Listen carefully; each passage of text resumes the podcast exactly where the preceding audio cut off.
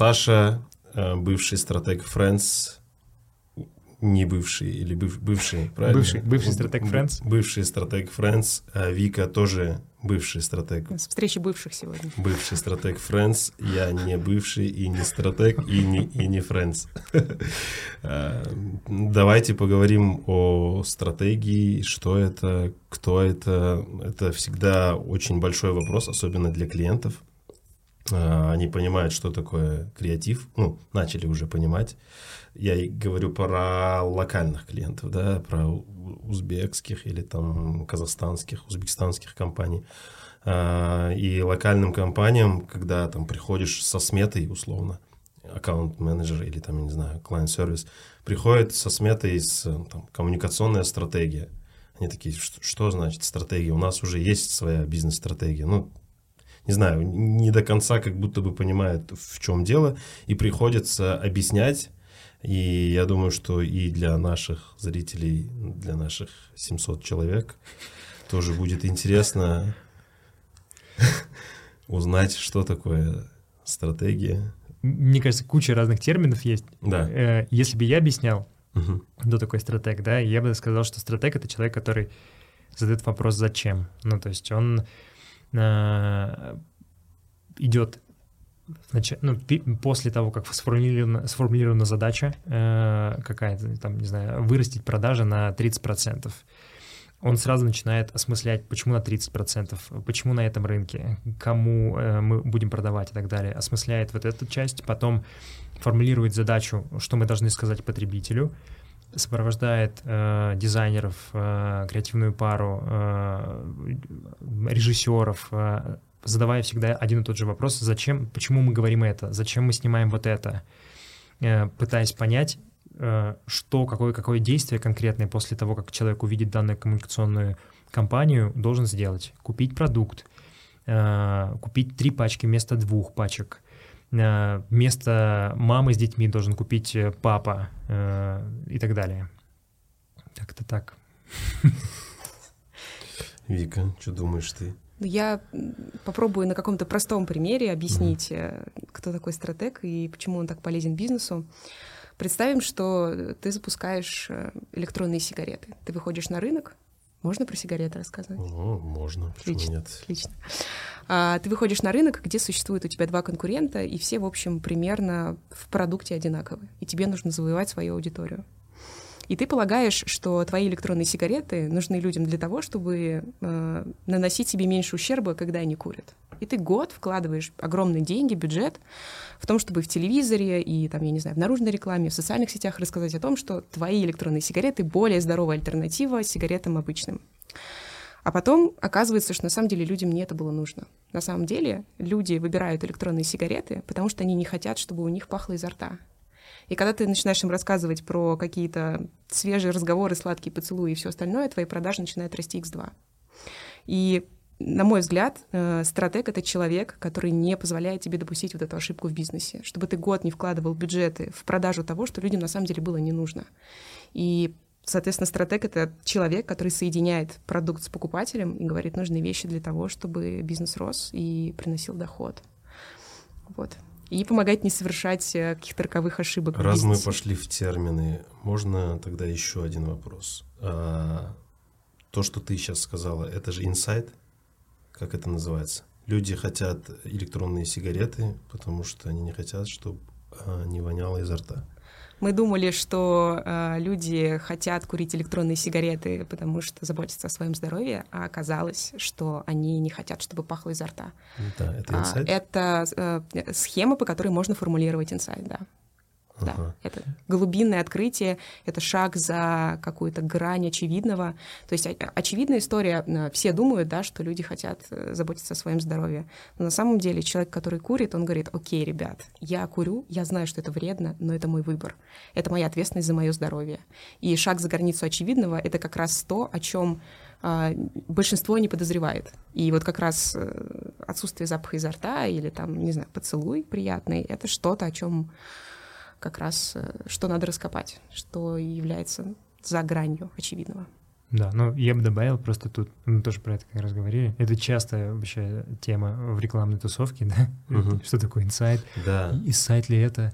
да, да. Плохой инсайт? Как, как вы формулируете инсайт? Мне кажется, и даже ну, э, и в Москве, и, и, и- и в мире, если ты там послушаешь сейчас, не знаю, там, международных стратегов, э, инсайт — это выдуманный термин, э, драматизированный рекламной тусовкой, э, все его начинают искать, потому что как бы это стало таким там, притчем во языцах. Ты как бы в книжках про него читаешь, на лекции где-то Ну, слышал. и просто форма какая-то некая, да. Да, ну, Но, а на самом деле это наблюдение. На самом деле, ну, как мне кажется, если совсем упрощать, э, твоя задача всегда выполнить какую-то задачу бизнеса. Опять же, повысить продажи или там э, перейти, выйти на другой рынок, привлечь другую аудиторию и так далее. Ты должен что-то сказать человеку, что его мотивирует, Так. ш- что, что заставит его сделать данный шаг. Мгм. Или там, не знаю, открыть приложение, кликнуть не на кнопку А, а на кнопку Б. Вот. Ты должен найти ответ, что его замотивирует. Если это будет даже не, не очевидная правда, условно, не твист какой-то, который там всех удивит, а просто типа в лоб бенефит. ну, Типа ты- надежный банк.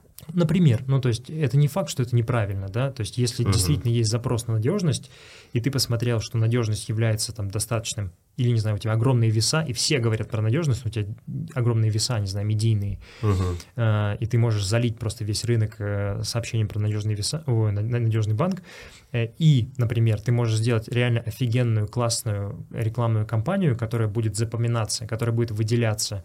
Почему нет, если это выполнит задачу бизнеса? Хорошо, второй Мгм. сценарий. Сейчас Мгм. отбросим. Первый Мгм. сценарий. Ты говоришь, если у тебя есть хорошие медийные веса, Мгм. то ты можешь говорить какой-то дженерик сообщения, Мгм, правильно? мгм, Да.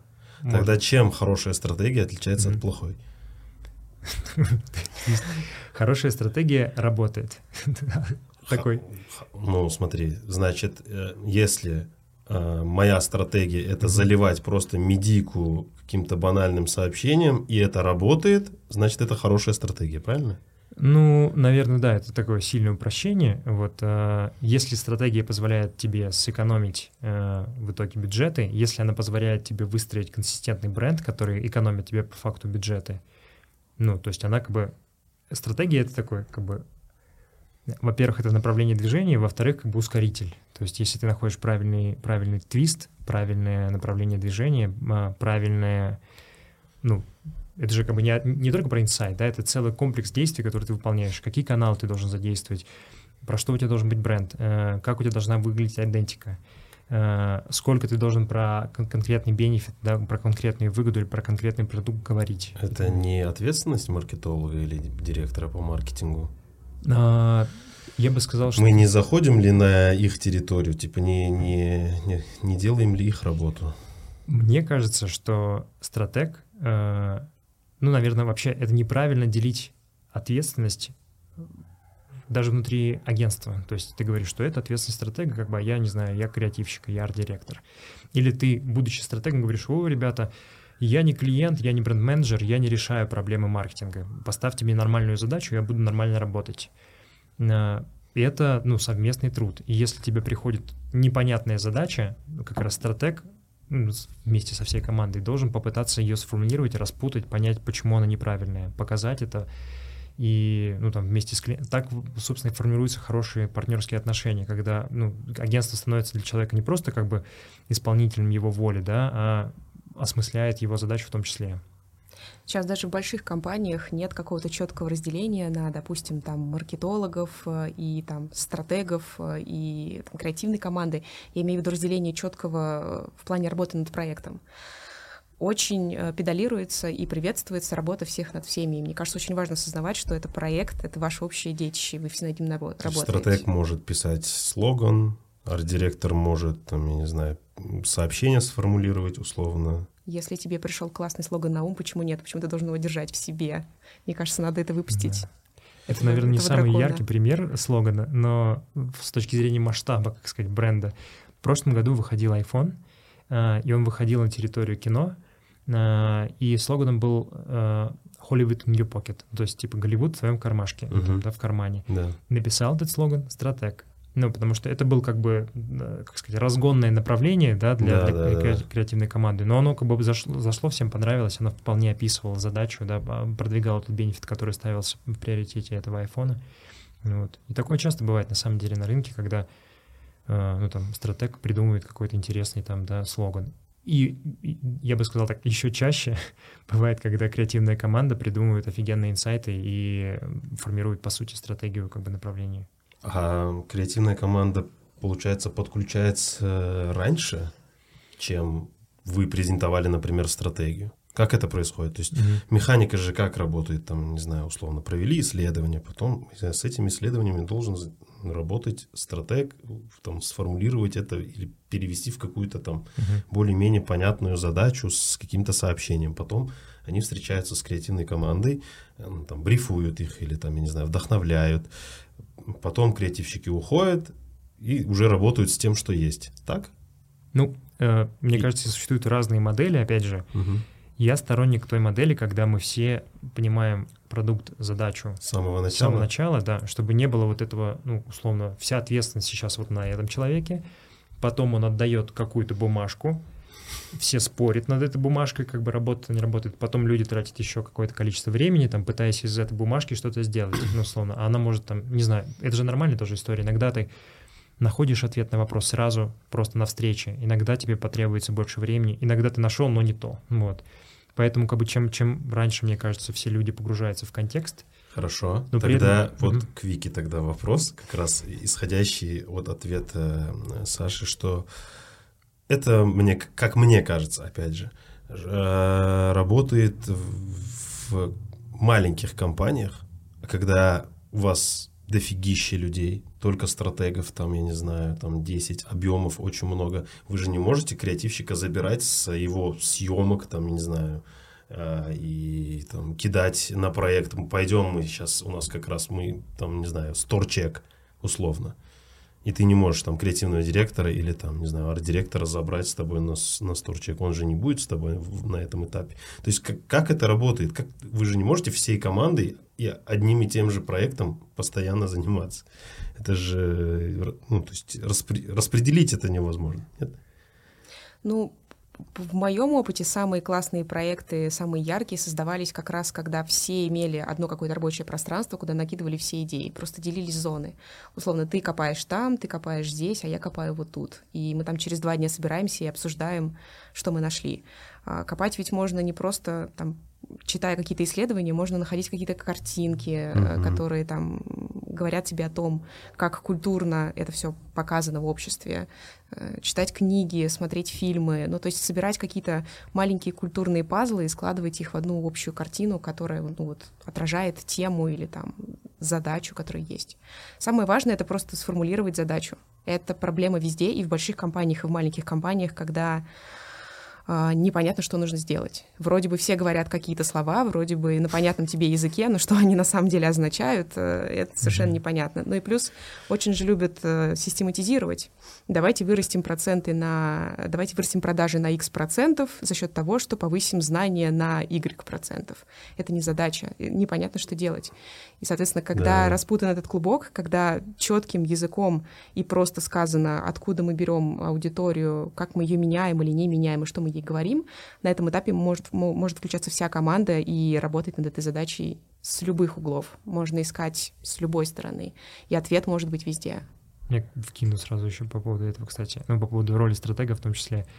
Э, часто на уровне задачи тебе э, ставится, ну, то есть коммуникация должна решить что-то, что она не может решить. Ну, условно, mm. тебе говорят, что ролик должен сделать А. А да. ты говоришь, ролик не может сделать А, пока у вас не будет магазина рядом с домом, да. ну, условно. И вот в том числе, как бы, да, осмысление задачи. Нельзя просто перекладывать, условно, на, бизнес, на заказчика и говорить, что все, типа, вот вы нам принесли вот такое, да, как говорят, shit, shit in, shit out. Да. Вот. Э, типа мы вам поверим и, и будем говорить об этом же. Да. Нужно переосмыслить, да? Ну, да? Но здесь, смотри, еще спорный тогда момент. Эм, допустим, я там маркетинг-директор.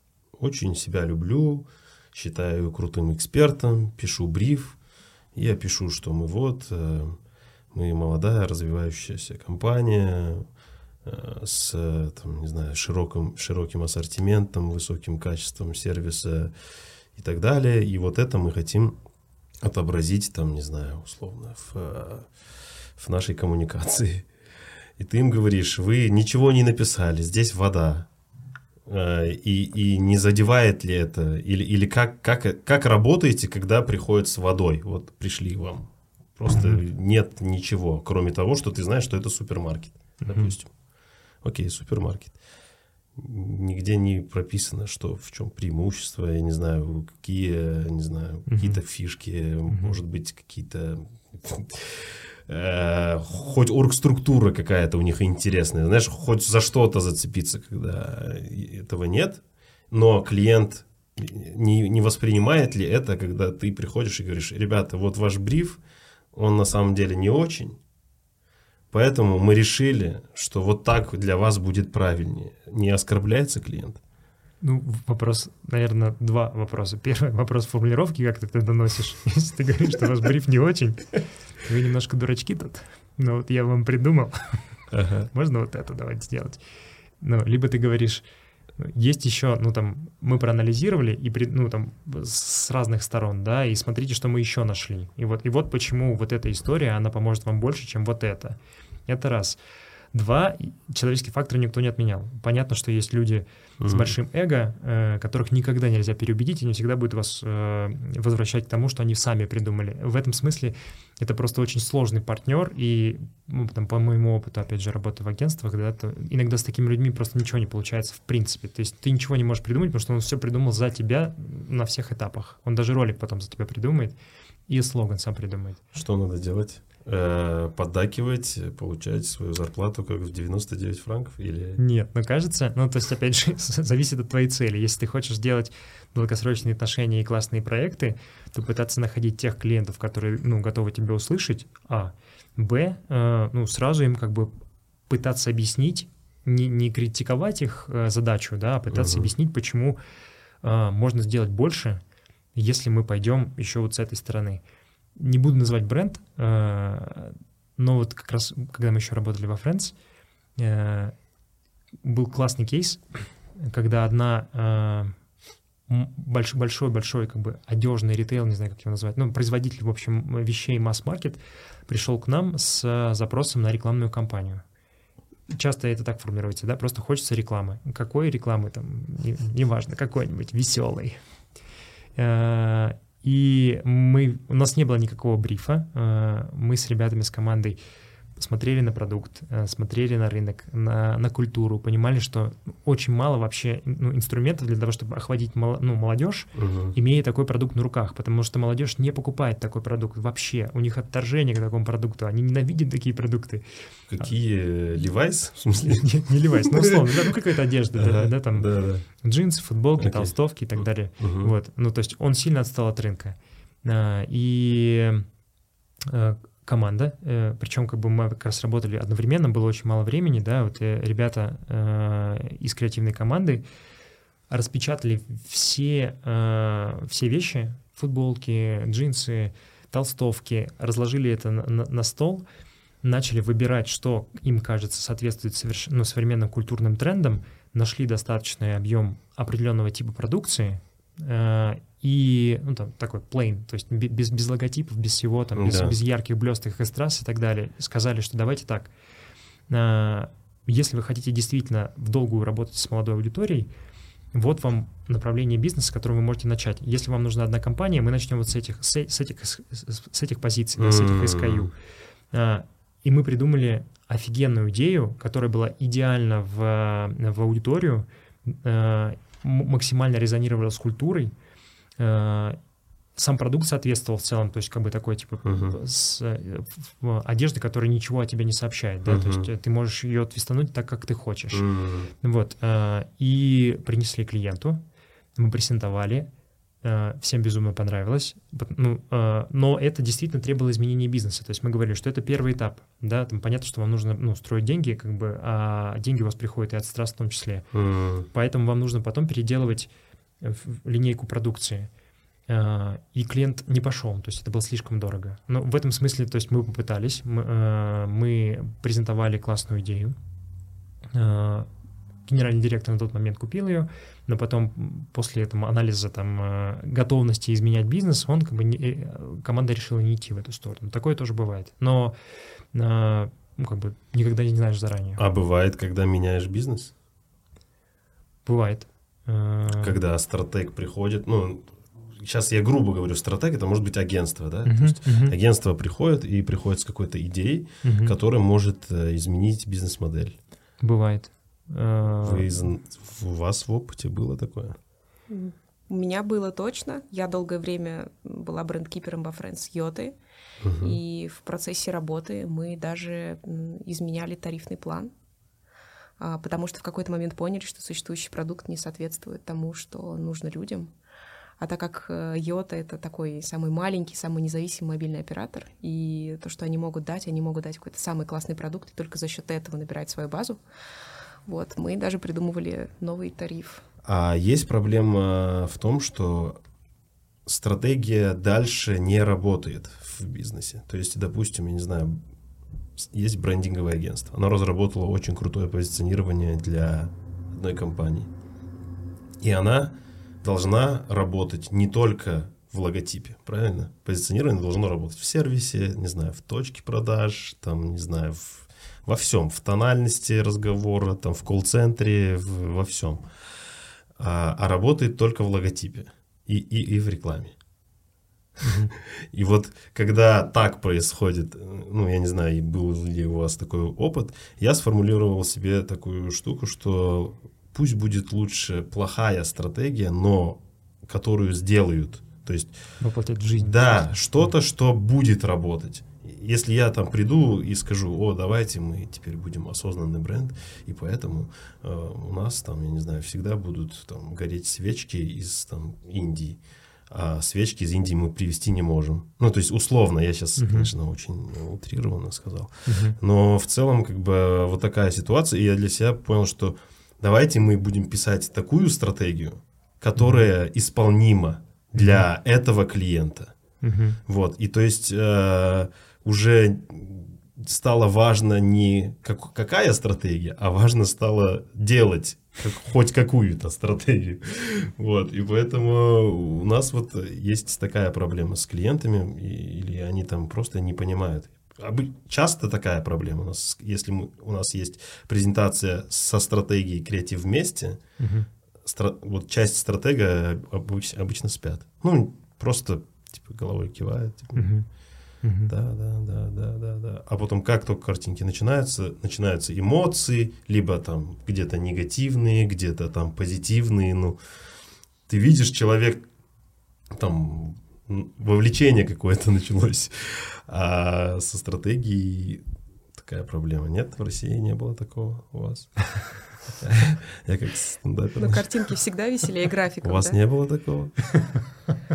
Я помню, на первых порах была какая-то такая история, когда никто еще не знал, кто такой стратег, и стратегам говорили, напиши подводку на 6 минут, и желательно, чтобы никто не уснул до того, как креатив не начнет презентовать. Но потихоньку это меняется. Все равно ценность стратега начинает понимать больше.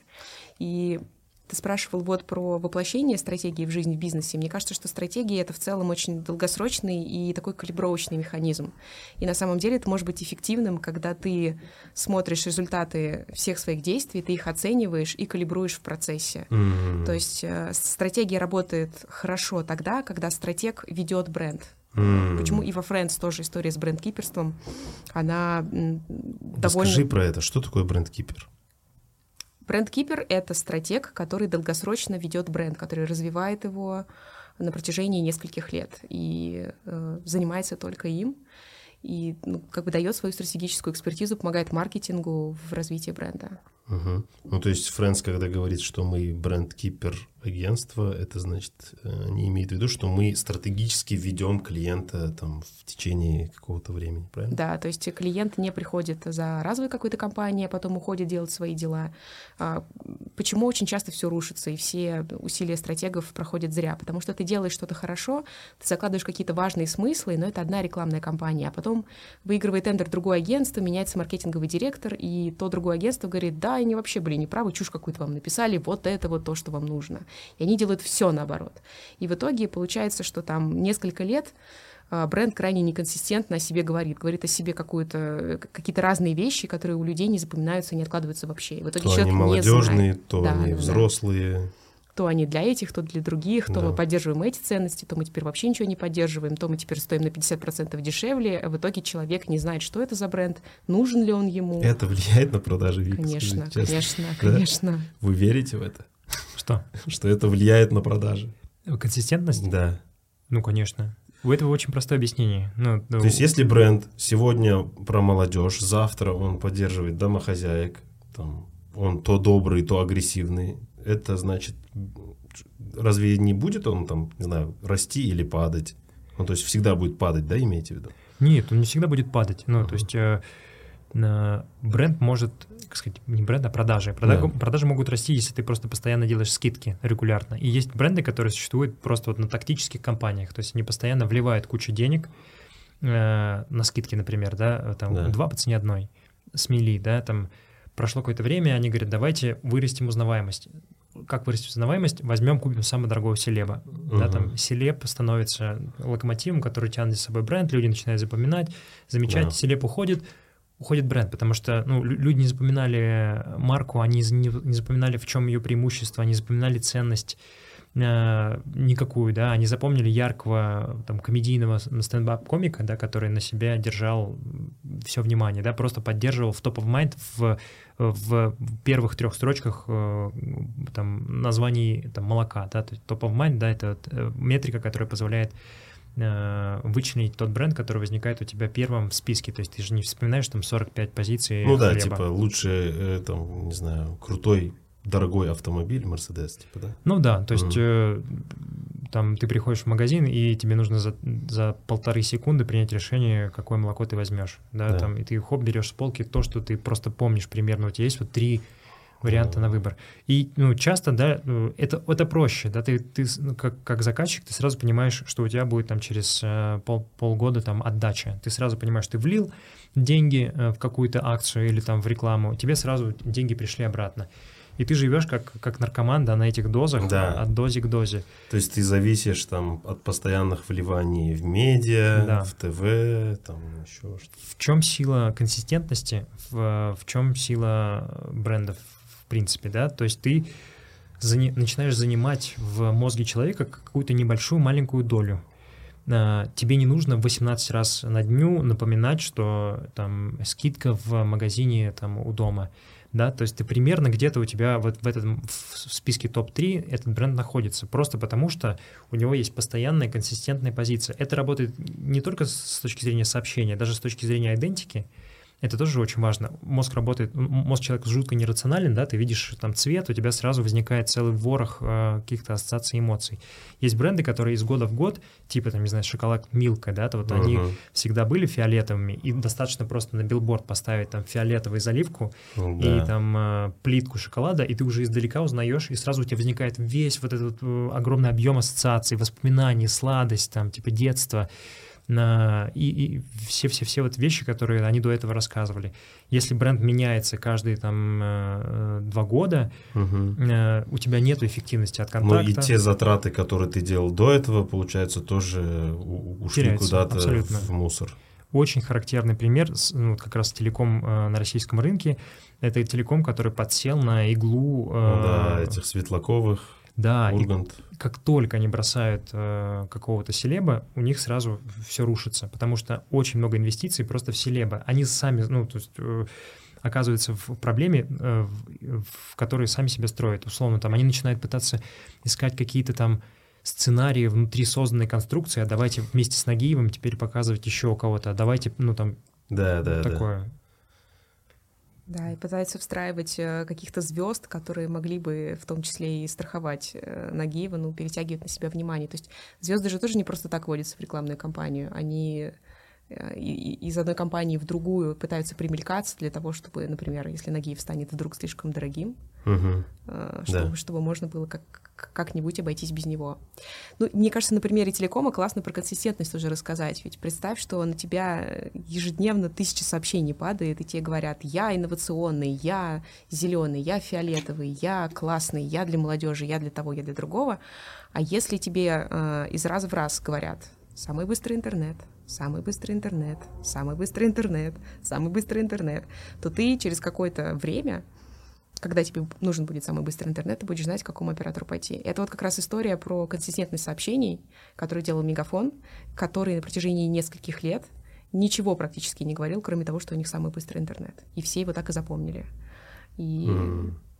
не знаю, кто может перебить его сейчас на этом. Хорошо, есть, эм, есть бренд-стратег, э, ну или есть бренд-стратегия, а есть Мгм. коммуникационная стратегия. Мгм. А, Что это? Чем она отличается? Ну, то есть Мгм. есть, при- может быть, там, по образу какому-то можно определить, примерно понять, о чем это, но я бы хотел услышать ваше мнение, там, не знаю, максимально упрощенно, как вы можете. Мгм. Вик, хочешь, Вик. хочешь начать? Про бренд-стратегию? Да. Самое простое, наверное, про бренд-стратегию рассказать, да? Нет? Бренд-стратегия — это стратегия по развитию бренда. Она закладывает ключевые смыслы, о чем бренд. Собственно, чтобы человек мог в одной фразе сказать, что мой бренд — это вот это, а не что-либо другое. И она формирует э, ключевые понятия, ключевые атрибуты, которые в продукте бренд подсвечивает, что эти продукты дают потребителю на эмоциональном уровне, на продуктовом уровне, а, какую миссию бренд исповедует. Миссия — это такой долгосрочный шаг, а, долгосрочная цель, к которой все идут. Она отражает дух компании и, в общем, как бы такой путь в будущее, который он проделывает. Ну и суть. Суть — это и есть четыре слова про бренд, которые ты можешь сказать. Четыре слова. Четыре слова. В идеале. Четыре, четыре при- имеется в виду прилагательных разных или, или что это значит? Четыре Глаголов. слова. Четыре глаголов? Серьезно? Да нет, ну мы шутим. Да нет, это, это просто... э, ну, если, если тебе что-то понятно, да, ты можешь это уложить в емкую какую-то фразу. Это просто про это. ну, То есть не, не прилагательные, а про... А как же про одно слово? Ну, там, типа, бренд — это одно слово. BMW — это, типа, страсть. Нет? А, ну, я думаю, что это... м, это просто Ключевая форма, да? характеристика Форма, да. какая-то, М. скорее. Ну, в целом, я, например, противник всех э, жестких терминов, э, Мгм. противник э, жестких границ. Существуют бренды, у которых вообще нету, например, там четко прописанной там, единой сути, но они всем понятны, все их чувствуют. Например, э, старая тоже книжка «Брюдок», э, Мгм. это крафтовое пиво. Да. да. То есть они вышли с этой панковской миссией, Да. там, изменить пивной рынок, э, консервативный пивной рынок Великобритании, да? Причем бредовая же идея. Ну, а что поддерживать-то? Просто, ну, типа, глупая идея. Давай мы будем, типа, крутыми панковскими ребятами. Ну и, да. и всем это понравилось. Да, ну то есть у них вот если ты читаешь э, их как бы там как сказать, не бренд-манифест, там, не знаю, у них нет никакой там пирамидки, платформы, чем чаще часто это балуются. Да, да, да. У них просто есть вот список вещей, в которых они верят. Ну, то есть очень большой, длинный, но каждая из этих как бы фраз, она с тобой резонирует. Но это является какой-то конвой, который поддерживает их Мгм. в- в- внутреннюю, там, внутреннюю идеологию, да, которая потом выливается во внешнюю коммуникацию, в, там, в рекламу, в дизайн, в пиар-акции и так далее. В, ну, в формирование продуктов вкусовых, наверное, тоже. Им достаточно этого там, да, листа бумаги с 12, вот, не знаю, там, принципами, чтобы им было понятно и людям было понятно. Как ты пишешь бренд-стратегию? То есть ты пишешь пирамидки? Ну, как, как правило, да, там, Мгм. да, у, у нас все чаще все заканчивается на бренд-пирамидке, но мне кажется, это удобная форма, но, опять же, я не, не, не сторонник каких-то там единых моделей. Моделей, ну, там, триллиард, да, ты можешь там в пирамидку написать, можешь написать четыре фразы, можешь там сокра- сократить до одного слова. Ну, главное, чтобы было понятно, э, и это удерживало внутри понимания, да, и вовне помогало. Да, всем участникам, кто работает над брендом, да? да.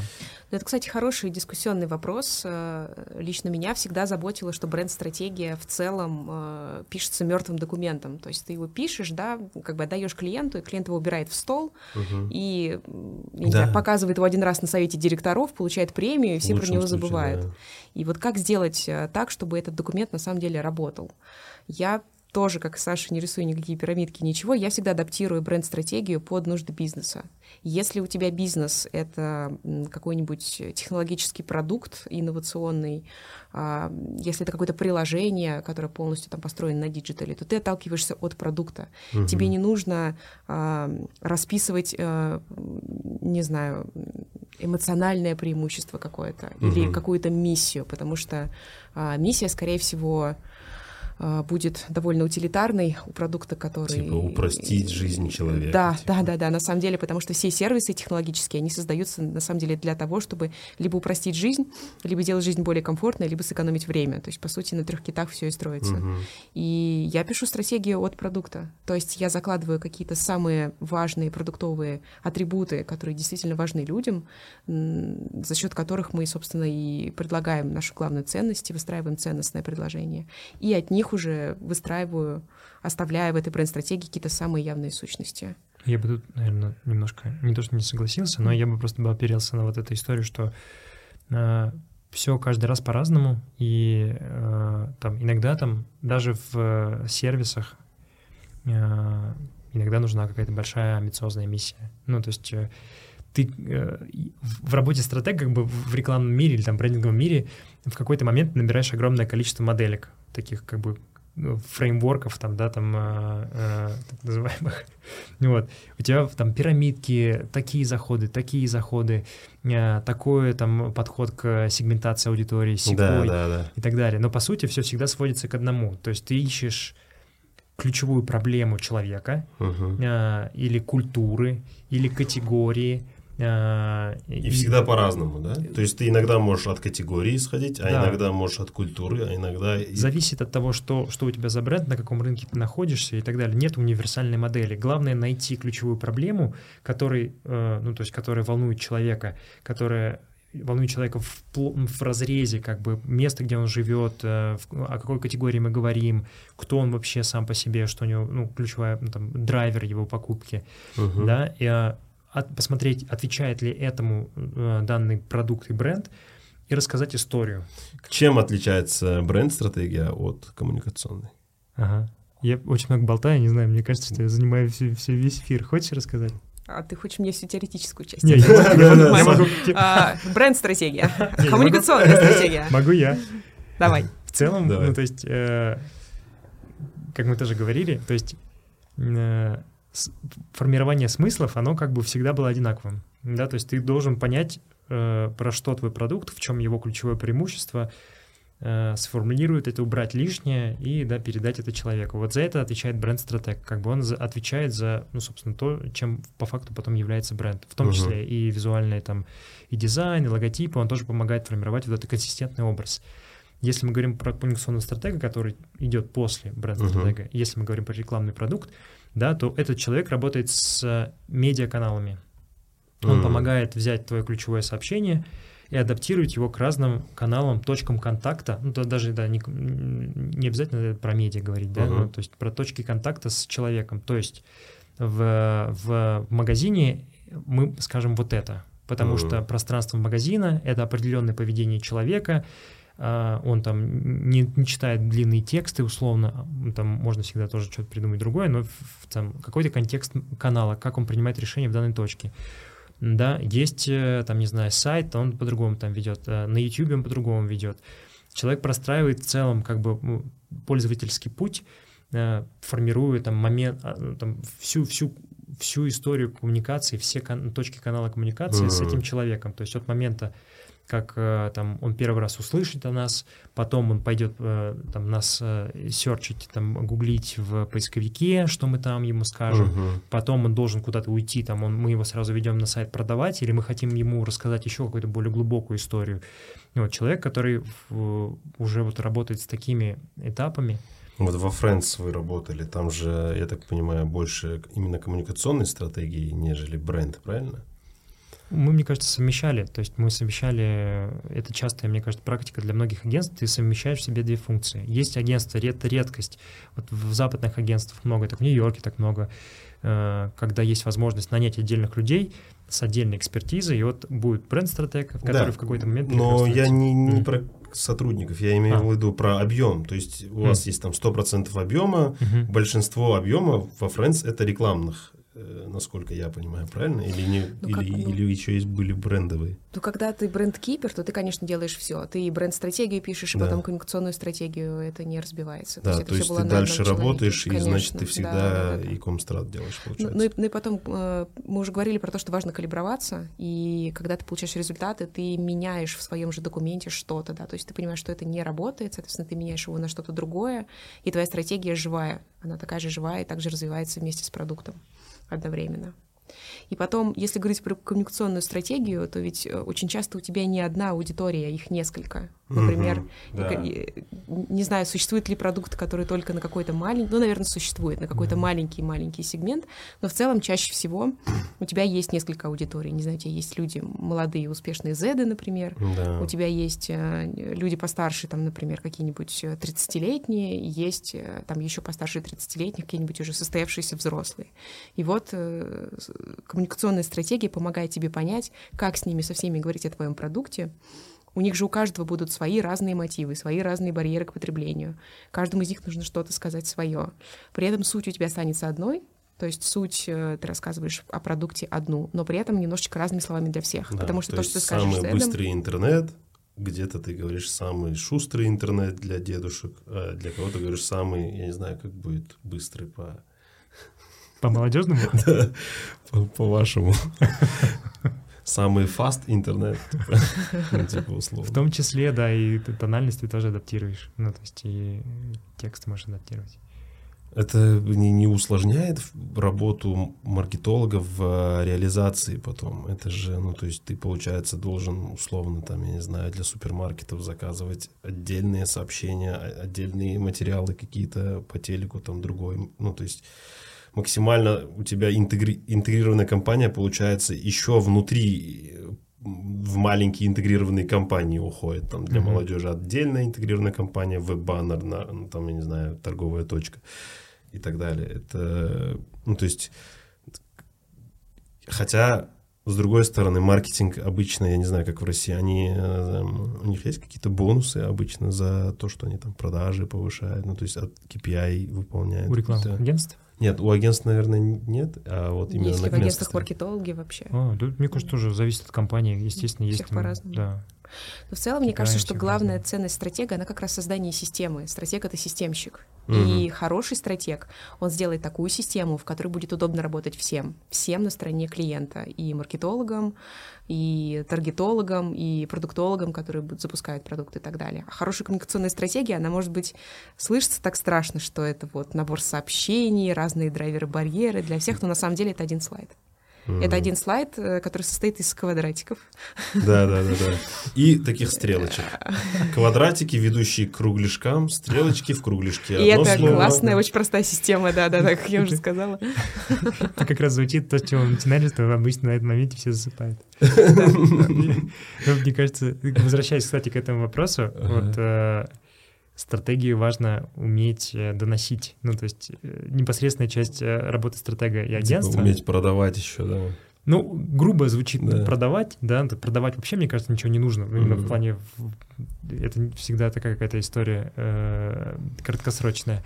Но э, нужно объяснять так, чтобы никто не заснул в процессе, объяснять так, чтобы всем было понятно. Э, вот опять же, вспоминая вот э, э, работу во Friends, да, с ребятами, с многими креативными парами, ребята помогали адаптировать сложный язык, mm. насыщенный терминами, да, на обычный человеческий язык, когда ты можешь рассказать это интересно. Ты mm. должен рассказать историю, чтобы она была всем понятна и вовлекала. Даже стратегию нужно рассказывать так, чтобы не было как бы вот этих провалов смысла, ну там mm-hmm. не, не смысловых даже, а эмоциональных, да, что то такое типа, о, ну все понятно, типа сейчас мы будем изучать все каналы, ну это отдельное искусство, да, там как рас, ну, рассказать эту историю. Я вообще недолго поработал стратегом, но попал туда с креатива, потому что я единственный был копирайтер, который мог хоть какую-то логику связать с, с роликом. Ну, то есть, типа, идея есть, и ролик. Надо как- как-то до ролика довести, типа, ну или как-то довести до идеи.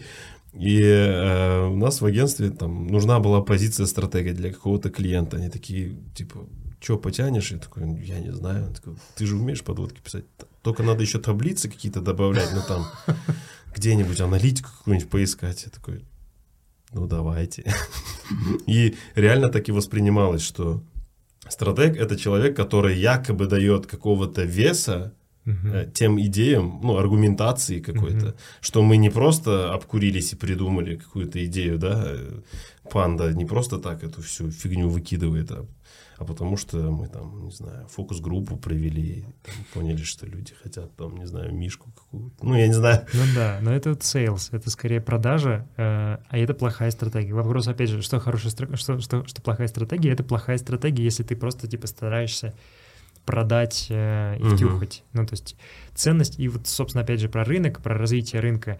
Все рынки развиваются одинаково. Ну, неважно, это там Узбекистан, mm. Казахстан, UK, да. Франция, Испания, там все проходят один и тот же путь.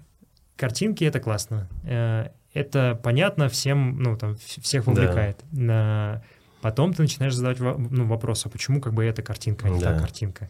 Ну, вот. Это эволюционный путь, да, ты имеешь? Да, да, да. И как бы в какой-то момент появляется ценность и, и у, у, у стратегического направления, то есть не просто так мы придумали, а потому что это нужно поэтому, поэтому, потому что мы поговорили с людьми, потому что там, не знаю, мы провели исследование, потому что культура движется в этом направлении, потому что мы видим развитие в течение пяти лет именно вот такими шагами да, и потом рынок начинает себя спрашивать. Он не в плане, что ты что-то продал, как бы, и, и все спали на пяти слайдах. Они, спла... ну, они отдельно покупают этот продукт как стратегию. То есть иногда даже не покупают ну, там, креатив, а просто нужно да. как бы, направить. А креатив мы потом придумаем, условно. Или у нас есть внутренний угу. креативный отдел, там, да, а вот нам нужна стратегическая экспертиза.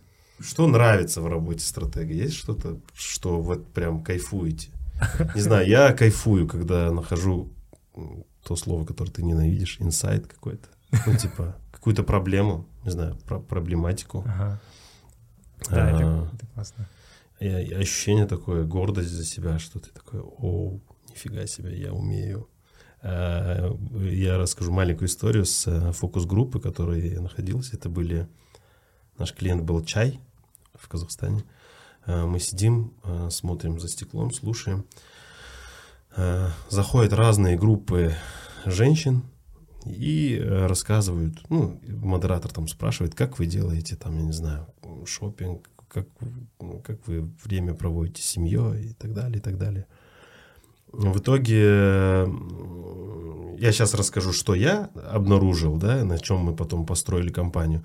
Но я хочу рассказать про вывод сначала ребят, которые пришли с исследованием. Там самый смешной был, что типа Женщины любят покупать чай в пакетиках, потому что это удобнее, чем, mm типа, mm не в пакетиках. mm ну, типа, такие были выводы, mm там было несколько их, которые mm вообще, ну, ничего нам не сказали. А я заметил, что э, аудитория именно нашего бренда не говорит вообще «я». Она не говорит «я так делаю», «я покупаю», «я готовлю». Вот так не говорит. Она говорит «мы». Mm-hmm. Мы, когда ходим в супермаркет, то есть он, она о семье своей говорит как мы, mm-hmm. она не говорит я. А потребители, ну, в данном случае, что скрывать, это были липтоновские mm-hmm. потребители, они выглядели по-другому и говорили всегда я. Mm-hmm. Типа, я вообще люблю, там, mm-hmm. не знаю, ходить в супермаркет одна, или там, я люблю там что-то, что-то, что-то а те говорили всегда мы. И мы поэтому на этом инсайте потом построили как бы э, всю компанию. Угу, а, ну, то есть, и, и, я просто, когда ее заметил, прям услышал закономерность. Там одна группа заходит, они все мыкают, другая группа якает, следующая группа опять мыкает, следующая Круто. опять якает, mm и ты такой, что? По-моему, в этом что-то есть. Прикольно, да. В этом, кстати, ну, плюс э, фокус-групп. Ну, потому что вот мы тоже, по-моему, про это говорили, да? Э, про исследования, про research и так далее, насколько он нужен. Угу. Вот э, в этом ценность, потому что иногда ты не можешь выдумать что-то. Да. да ты, ты очень ты упираешься в в, свои собственные, в свой собственный опыт и ну, там, делаешь так называемый desk research, просто что-то там читаешь, где-то там статьи там, или еще что-то, у тебя не хватает вот этих вот наблюдений. Э, и нужно понимать просто, как инструменты исследования использовать. Да? То есть э, как раз иногда используют те же самые фокус-группы, используют неправильно, когда тестируют идеи, и буквально все, что говорят люди, начинают воспринимать как вывод, что, о, ну окей, нам нужно поменять. А когда вот ты начинаешь замечать какие-то маленькие детали, как люди говорят, да, там, э, как они там, не знаю, берут продукт, там, как, как они открывают крышку, вот, и угу. в этом, да, в этом есть э, ценность. У нас, ну, естественно, у каждого, мне кажется, были какие-то такие интересные твисты, вот, э, по исследованиям э, из своего собственного опыта сейчас в голову ничего не приходит, но условно по каким-то таким наблюдениям, которые мы делали, вот мы делали, например, компанию для Hasbro, для настольных игр. Uh-huh. И мы выбрали как бы направление, вот условно, как ты говоришь, там, ну, это даже не, не прямая аналогия, но выбрали да. достаточно понятное направление. Мы, мы поняли, что у нас есть ворох разных целевых аудиторий, мы сосредоточились на целевой аудитории семьи, угу. поняли, что в целом существует проблема там, да, в конфликта, условно, поколений, так назовем, да, что люди друг с другом, э, ну, старш, старшим нужно общаться как-то с младшими, нужен какой-то социальный клей, так называемый. Да, вот есть направление. Дальше мы начали копать и ну, вспоминать какой-то личный опыт, опыт э, друзей, опыт э, знакомых, общаться с людьми, там, про, про, про то, как они воспитывают детей. Э, и это, это направление все более и более уточнялось. И вот вместе как раз с креативной командой, с ребятами, мы нашли историю про э, момент, когда твой ребенок перестает быть маленьким там бесполезным существом, которым ты mm. только кормишь с ложки, да. э, который что-то рисует каляки-маляки. В какой-то момент он делает что-то, э, чего ты не умеешь, говорит какое-то знание, о котором ты вообще даже не знал. Mm. Да? В какой-то момент ты видишь в нем э, взрослого, э, mm-hmm. абсолютно самостоятельного персонажа, и это такой катарсис. Ну, то есть это для каждого родителя, родителя ты да. такой да ладно, типа, да, что? Да, да, ты да, же да. вообще ничего, ты даже шнурки завязать не мог. Да, да, да. Вот. Это, это, кстати, очень сильный инсайт. Ну, вот. не знаю, можно ли это инсайтом назвать, ну, да. да, можно, нельзя, да. там, да, инсайт это или нет, но вот, в общем, ребята придумали компанию «Поздравляю с проигрышем». Mm. Как раз история, когда ты, как родитель, mm. принимаешь свой проигрыш в настольную игру, да, и это является для тебя высшим... Э, вы... Да, типа я хочу проиграть да, своему ребенку. Да, да. Круто.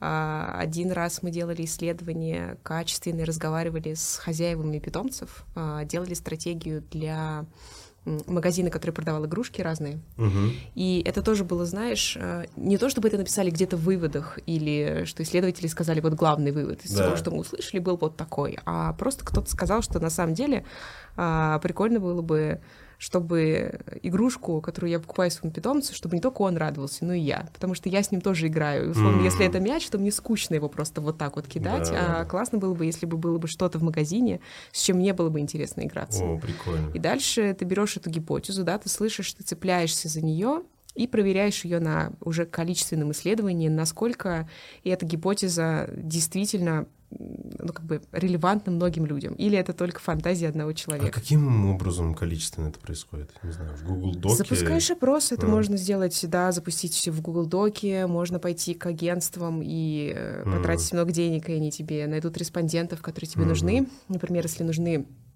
конкретно хозяева длинношерстных котов да, или да, короткошерстных да. собак, то они тебе подберут таких людей, Понятно. 1200 человек, э, необходимая выборка для того, чтобы исследование было признано состоявшимся. Да. Вот. И, собственно, если нет денег, можно сделать дешевым способом через какие-то сервисы типа взгляда или там Google да, Дока по знакомым разослать. Да, либо, либо подобрать.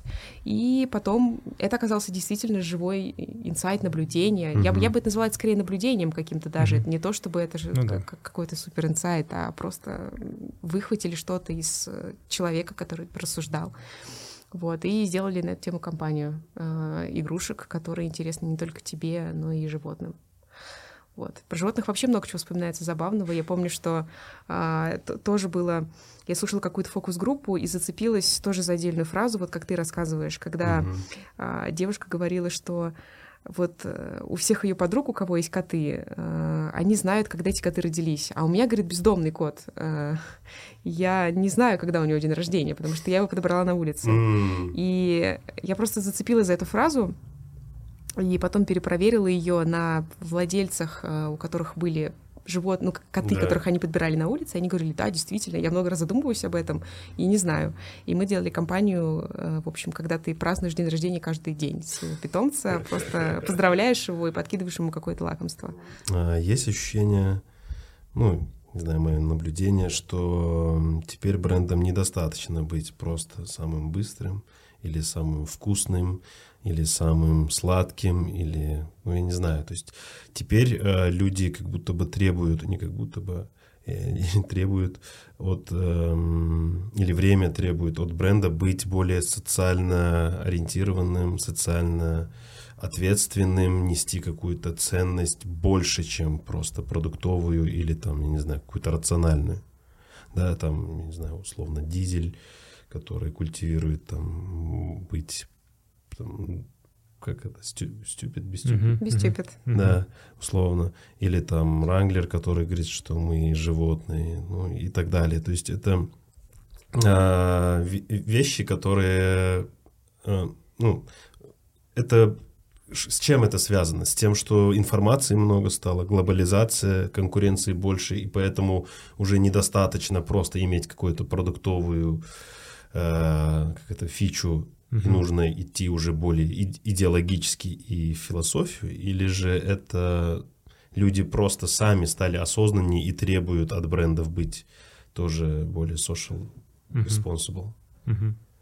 От задач тоже, мне кажется, да, все зависит от брендов. То есть в случае с э, Levi's э, э, или там с каким-то ну, с какими-то другими джинсами. Это просто история про то, что они доросли до момента, когда они начали качать лояльность. И mm. поэтому, ну, ну, собственно, пытались завоевать аудиторию в долгосрочную и говорили о тех вещах, которые важны молодежи. Потому что просто предлагать какие-то красивые джинсы, кажется, это не то, на чем можно завоевать любовь аудитории. Ну, наверное, это тоже, да. Но Тут, мне кажется, ты задал два вопроса, mm. ну, по крайней мере, два ответвления. Mm-hmm. С одной стороны, это некоторая как бы вот эта вот эмоциональная выгода, символьная, символьная выгода, которую ты создаешь в бренде, что это mm-hmm. не просто джинсы, а это джинсы, которые манифестируют, не знаю, манифестируют свободу или свободу самовыражения, индивидуальности, как бы э, и или там история вторая, как бы когда ты говоришь именно про некоторую социальную миссию. Отвечая на первый вопрос, то действительно кажется, что это зависит от конкретного бренда, от конкретной задачи.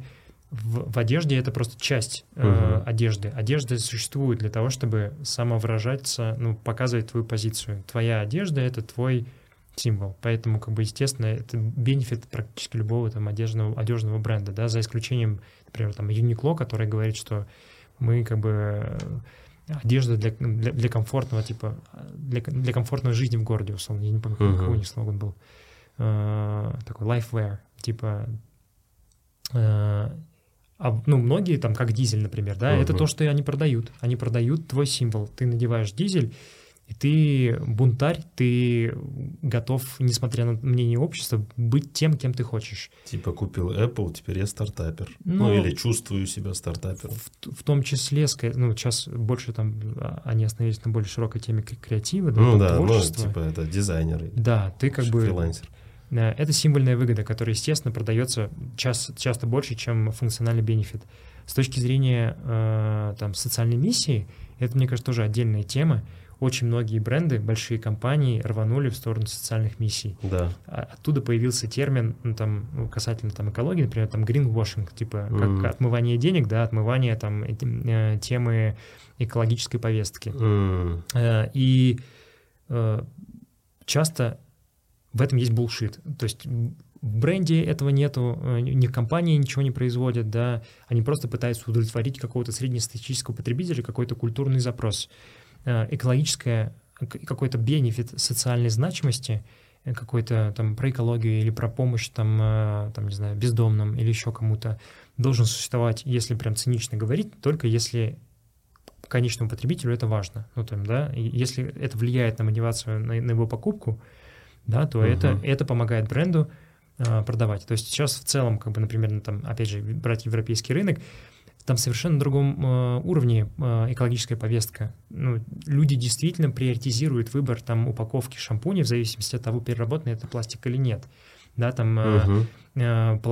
они идут в ритейл, если там ритейл там заботится о переработке пакетов или он вообще убирает пакеты, это влияет на принятие решений. То есть это люди все-таки влияют на бренды, а не бренды на людей. Обратная сторона вопроса — это когда ну, просто это тоже нормальная ситуация, когда бренд что-то хочет изменить. Ну, то есть нужно тогда просто честно понимать внутри своей компании, что я готов потратить определенное количество инвестиций для того, чтобы изменить какое-то ну, положение в обществе. Вот есть бренды, которые осознанно создают продукты, э, экосистему сервисов, э, ну, там, не знаю, там 30% своего дохода отдают, ну, не знаю, на помощь э, в обучении... Типа Патагония какая-нибудь. Ну, да, например, условно, ну да, ну, то есть понятно, что это, наверное, помогает им с точки зрения запроса потребителя, но это должно быть, если это ценность основателя, ценность команды, и команда просто хочет менять мир к лучшему, то это тоже круто, и это возможно, да, там задавать тренд, вектор, при, при, есть в целом, да, там в, в старой маркетинговой парадигме, там есть там стратегия push, стратегия pull. Пуш — это когда ты толкаешь, да, ты, придумаешь какую-то идею и пытаешься, ну, объяснить людям, что это круто, там, да, uh-huh. и объясняешь, почему. И люди потом как бы формируются вокруг твоего там, продукта. Uh-huh. Либо пул, когда ты там собираешь с людей там, да, информацию и такой, типа, им нужны красные носки. Вот, и, типа, начинаешь разноцветные носки продавать допустим, ага. э, одно дело, когда ты стратег и работаешь с локальным бизнесом, да, да. Э, у локального бизнеса, ну, с ним работать легче, как будто бы изменения вводить легче, а когда ты работаешь с глобальными компаниями, вот я знаю, что угу. э, у тебя есть опыт работы с Apple, угу. э, и, и расскажи, в чем особенность работы именно угу. с Apple или вообще с международными компаниями. Угу. Ну, с международным... Расскажите, пожалуйста. Да.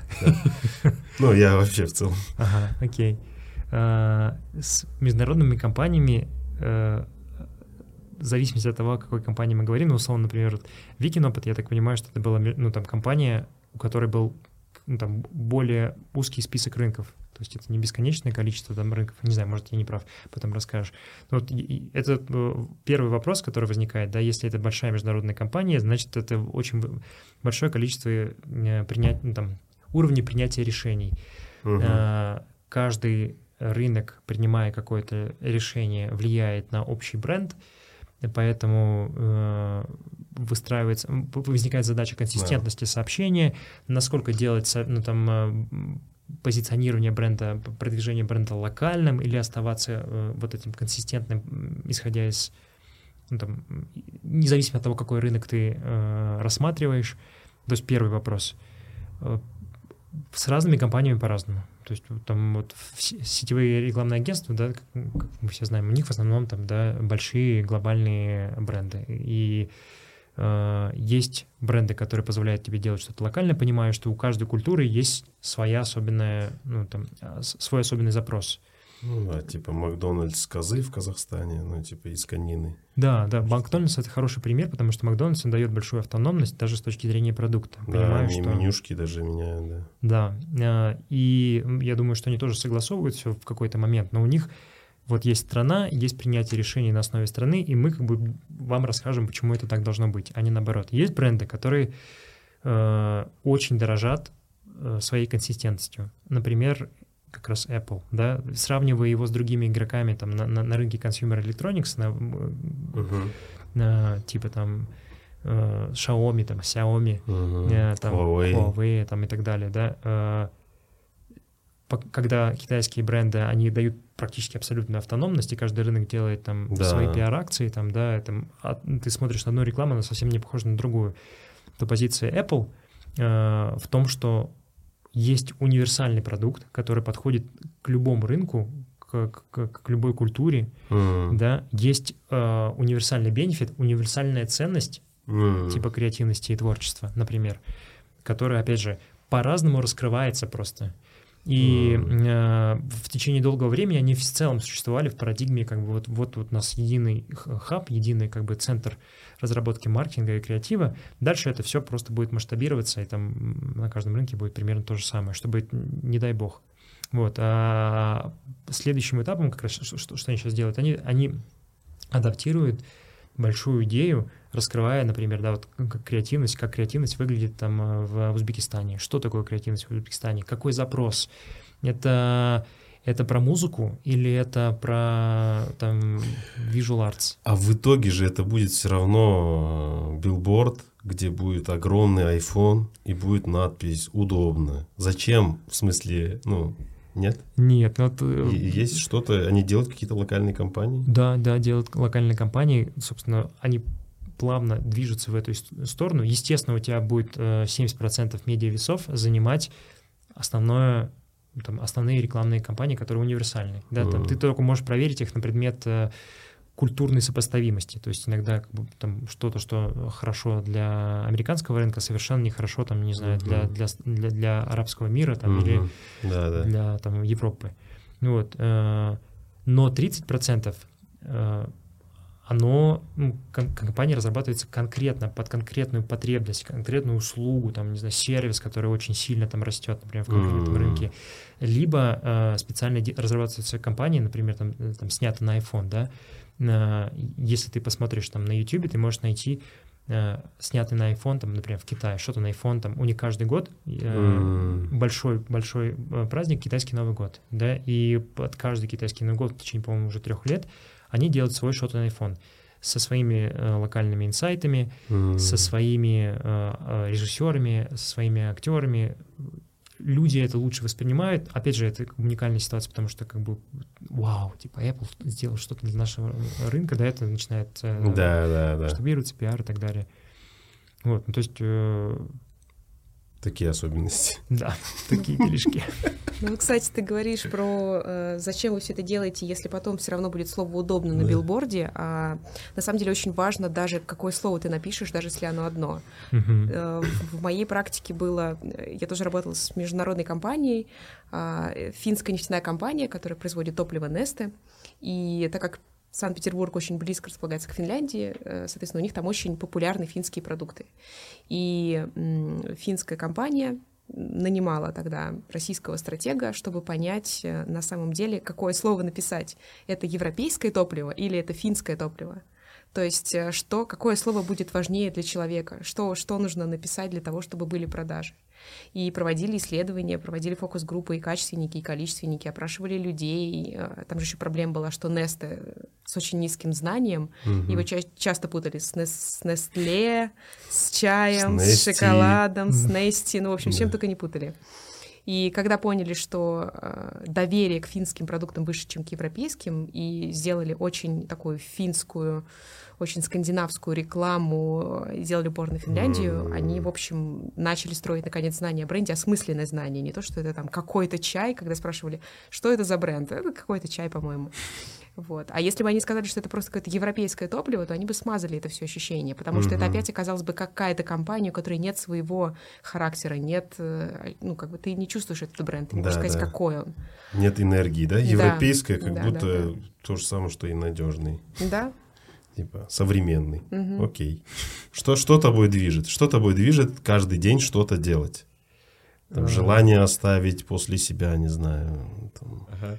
Любопытство. Ну, то есть, э, я помню, еще давным-давно я смотрел, еще когда э, университет заканчивал, еще до маркетинга мне было как до Луны, я смотрел э, интервью с э, брендинговым агентством Wolf Collins, и основатели, вот они говорили, что любопытство — это ключевое, э, ключевая характеристика, ну, как сказать, ценность э, любого человека.